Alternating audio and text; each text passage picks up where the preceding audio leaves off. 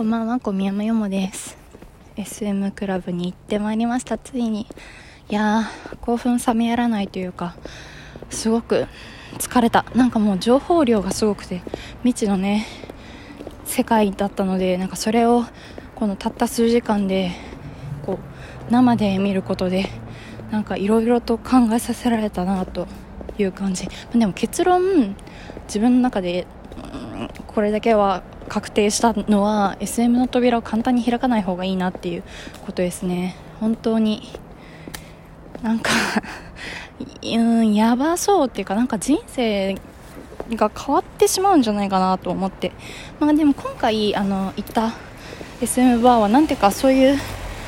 あの一元さんお断りとかじゃなくてすごいカジュアルな感じでそのキャストの女性キャストたちでそういう SM のショーをやってくれて、まあ、あと縛ってくれたりもするしあのムチで叩いてくれたりもするっていう。で私もあの縛ってもらってムチで叩いてもらったりはしたんですがなんだろうな。してもらったらこうなんだろう。あ案外こんなもんかとも思ったんよ。まああのそのガチのっていうかそういうお客さん用にあの割とマイルドにしてくれてるとは思うんだけどすごいなもね。あの網目はしっかりしてるけどそんなにきつくはないみたいな感じだったから、まあ、でも、まあ、その四つん這いで鞭叩かれたっていうのはなんか他に56人のねあのお客さんが一緒だったからそんな恥ずかしくはなかったんですけど、まあ、でもなんかそうだな。本当に案外受け入れてしまえるけどこうなんかな縛られててもねしばらくしたら慣れるんですよ。でも案外こう受け入れられるがなんかそれをきっかけに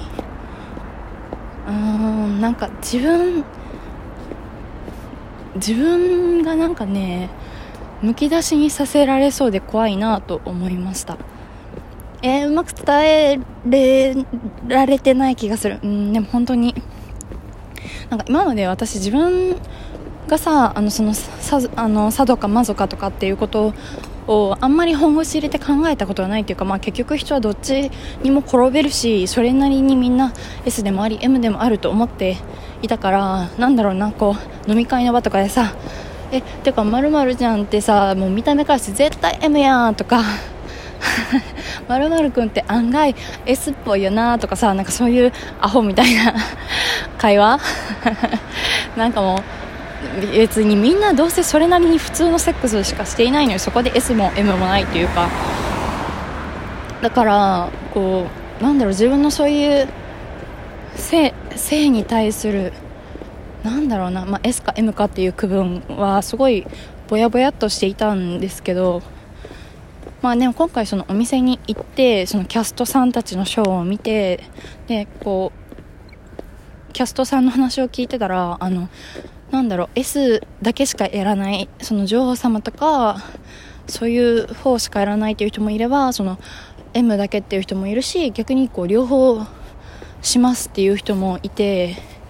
なんだろうな本当になんか千差万別だったんですけどなんか個人的にあの分かんないよ全然分からないんですけどなんか特にだけど S しかできない人ってあのなんだろうこの人にだったら屈服されてもいいって思えるぐらいのスーパーダーリーみたいなさスパダリーみたいな人と出会ったことがないからなのかなとか思ったりして逆に自分がこう M, M しかできないっていう人とかはなんか飛逆傾向その可逆的じゃなくて反対のなんかこうなんだろうなんかパッと見であのピアス開いてる人がすごく多かったし、うん、なんか自分をひどく扱われることに対して喜びを感じるタイプが多いのかなと思ってだからなんかそういう自分のなんだろうな欲望とかがそういうセックスを通して引きずり出されるのってなんか怖えなと思いました。欲望っていうかこう自分のなんだろううーんなんか自分そのもののねなんかあの身ぐるみが剥がされる感じ。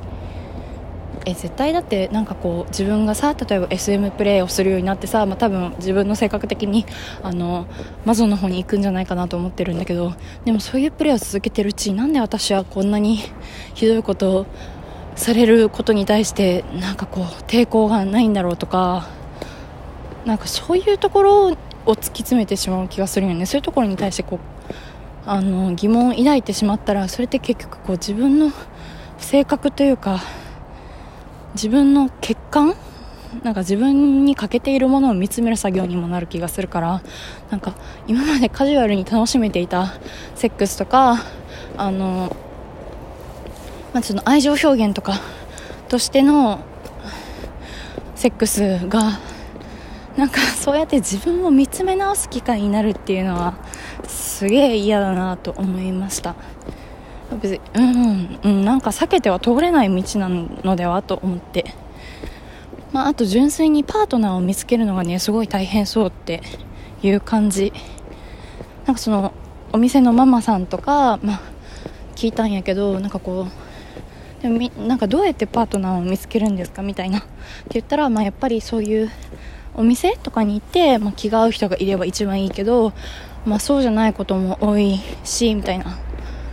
なんかねそんなにじっくりねあの話す時間がなかったんであんまり話聞けなかったのが残念なんだけどなんかた多分その恋人がさ例えばこう自分が好きな恋人がいてお付き合いが始まってでもそこから自分が SM プレイに目覚めてさ恋人にこうちょっとひどいことしてほしいとかあの逆にこう無知でぶたせてほしいって言った時に相手がいやごめんそういうのは無理 SM とかちょっとできないって言った時になんかもうその SM での喜びを知ってしまったらさ従来のノーマルなセックスではあの、これまで通りの快感を得ることができないわけじゃないですか。だからそうなるとなんだろうなんかハードルがすごい高くなるなと思ってこう例えばだから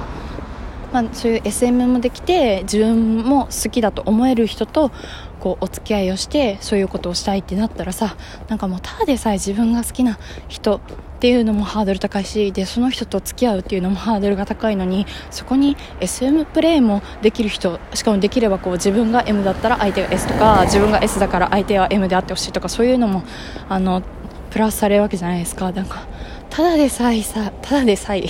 ただでさえあの難しいものがなんかもうもうベン図がめちゃくちゃ増える感じ？なんか本当に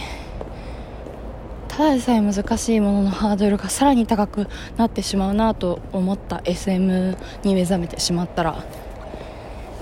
まあだからそれ,、まあ、それをママに聞いた時もそのみんなその恋人とかがそういうのをしないってなった場合はもうやっぱりパートナーと恋人を分けてるんですかみたいなプレーのパートナーとって聞いたらなんかなんだろうなちょっと答えづらそうにしてたから